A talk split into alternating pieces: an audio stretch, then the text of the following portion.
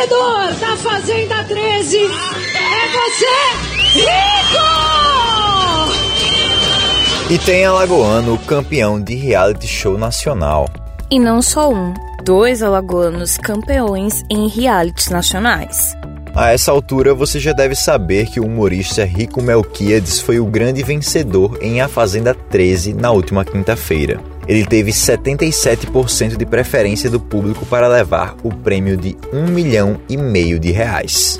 Já no último sábado, a também humorista alagoana Macla Tenório, de 25 anos, ganhou o reality show Futuro Exporta, programa criado pelo grupo Porta dos Fundos para selecionar seu novo integrante. Eu sou o João Arthur Sampaio.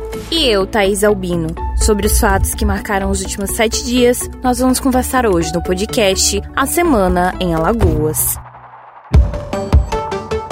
Pela primeira vez, uma pastora da Igreja Batista do Pinheiro celebrou um casamento homoafetivo entre duas mulheres. Porém, esse não foi o fato que marcou o último sábado.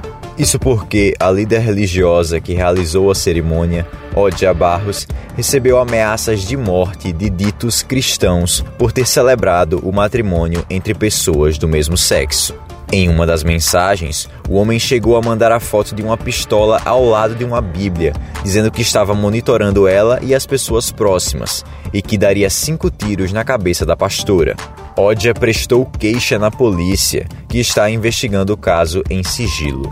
O inquérito deve ser finalizado em breve, como disse a delegada responsável, Lucy Mônica.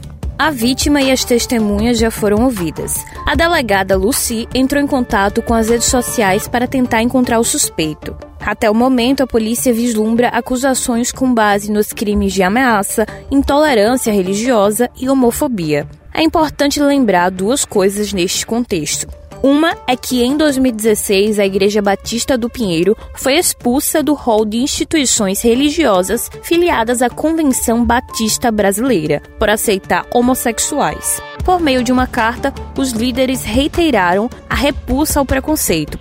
Outra é que no Brasil o casamento homoafetivo ainda não é garantido por lei, apenas por determinação da justiça. Manuel, Moacir e Leandro. Esses são os nomes dos jovens que estavam estampados nos cartazes levados por familiares e amigos durante o protesto, que durou cerca de três horas e bloqueou a ladeira Geraldo Melo em Maceió na terça-feira, dia 14. Os manifestantes cobram justiça pela morte desses jovens em ações policiais no Vale do Reginaldo nos últimos dias. A namorada de um deles contou ao G1 que o rapaz saiu para comprar frutas, quando foi arrastado para a mata e não saiu com vida. As vítimas são Manuel, de 16 anos, Moacir Ângelo dos Santos e Leandro Tavares dos Santos, ambos de 18 anos. Um deles foi morto no dia 27 de novembro e os outros dois no último sábado, dia 11. A imprensa, a Polícia Militar de Alagoas informou que, após as informações chegarem de maneira oficial à Corregedoria, será aberto um procedimento administrativo para apurar as denúncias imediatamente. Já o Centro de Defesa dos Direitos da Criança e do Adolescente Zumbi dos Palmares, o SEDECA, encaminhou ofício ao Ministério Público do Estado e à Polícia Civil pedindo a apuração das mortes. Depois de diversos transtornos e muitos embrólios na justiça, a Superintendência Municipal de Transportes e Trânsito de Maceió finalmente rompeu o contrato com a empresa Veleiro.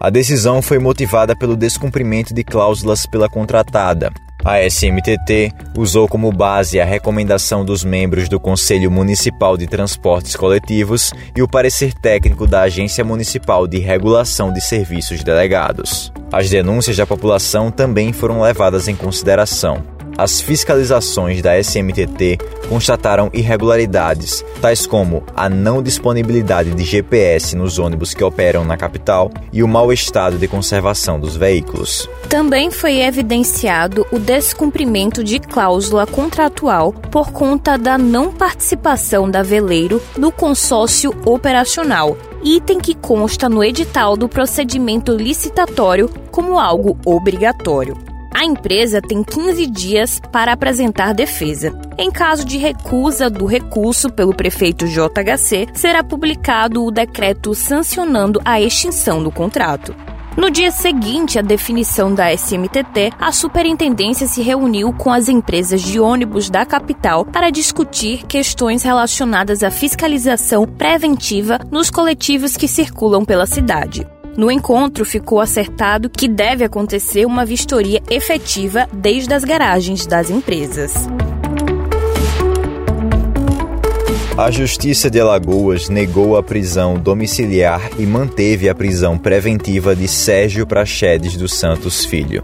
Em julho deste ano, ele causou a morte de dois homens e feriu uma mulher ao dirigir embriagado e invadir a contramão da Avenida Fernandes Lima, em Maceió. Apesar do pedido da defesa, a Justiça informou que não vislumbra, por hora, o cabimento da prisão domiciliar. Sérgio Prachedes dos Santos responde por homicídio com dolo eventual, quando se assume o risco de matar.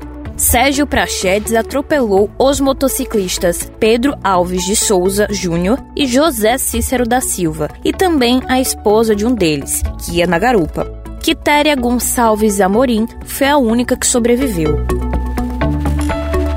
Você acabou de ouvir o podcast A Semana em Alagoas. Novos episódios todo sábado. Este episódio usou áudios da Record TV. E quer saber assim que a gente publica uma edição nova? Então é só se cadastrar no nosso perfil no seu tocador favorito de podcasts. Para conferir as principais notícias de Alagoas, do Brasil e do mundo, é só acessar o nosso portal asemanaalagoas.com.br. Não se esqueça de compartilhar com seus amigos, família e colegas de trabalho. E neste final de ano, nós vamos dar uma pequena pausa no podcast. Mas não se preocupem que no dia 8 de janeiro de 2022 nós estaremos de volta. Desejamos a todos um feliz Natal e um ano novo próspero.